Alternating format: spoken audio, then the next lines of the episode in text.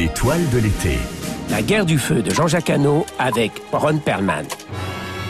C'était au commencement du monde, quand le jeu des planètes et des soleils accouchait d'une petite boule bleue dans leur rugissant chaos. Là-bas, sur Terre, les Oulams, une tribu de chasseurs-cueilleurs, perdaient leur bien le plus précieux dans un conflit avec une autre bande. Le feu venait de mourir dans sa cage, et si personne ne partait en quête de la flamme, le peuple serait condamné à rejoindre les ombres de l'au-delà.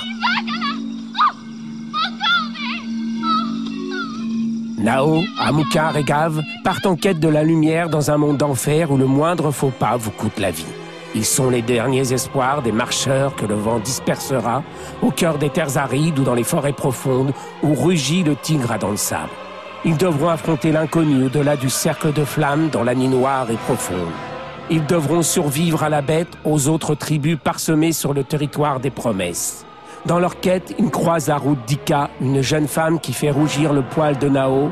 Ils reviendront peut-être avec le feu sacré, mais bien plus que tout. Ils découvriront les horizons plus profonds, ceux de l'âme et des sentiments, le rire, l'amour, l'entraide et la maîtrise du feu, les bases d'un monde à venir qui lancera dans l'espace leur fils.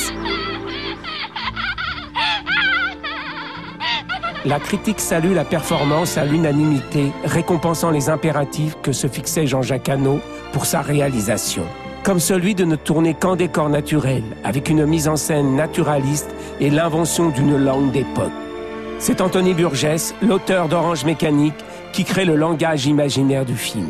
Nominé pour six Césars en 1981, il remporte le prix du meilleur film et meilleur réalisateur.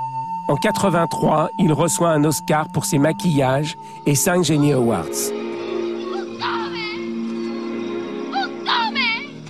Adapté du roman de Jean-René Aîné paru en 1911, il parle de la conquête de la nature et de la découverte des sentiments.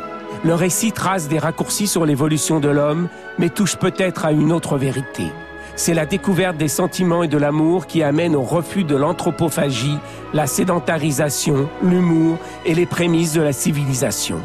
Jean-Jacques Hano dévoilait une thématique qu'il reprendra par la suite dans sa filmographie, le rapport de l'homme et l'animal.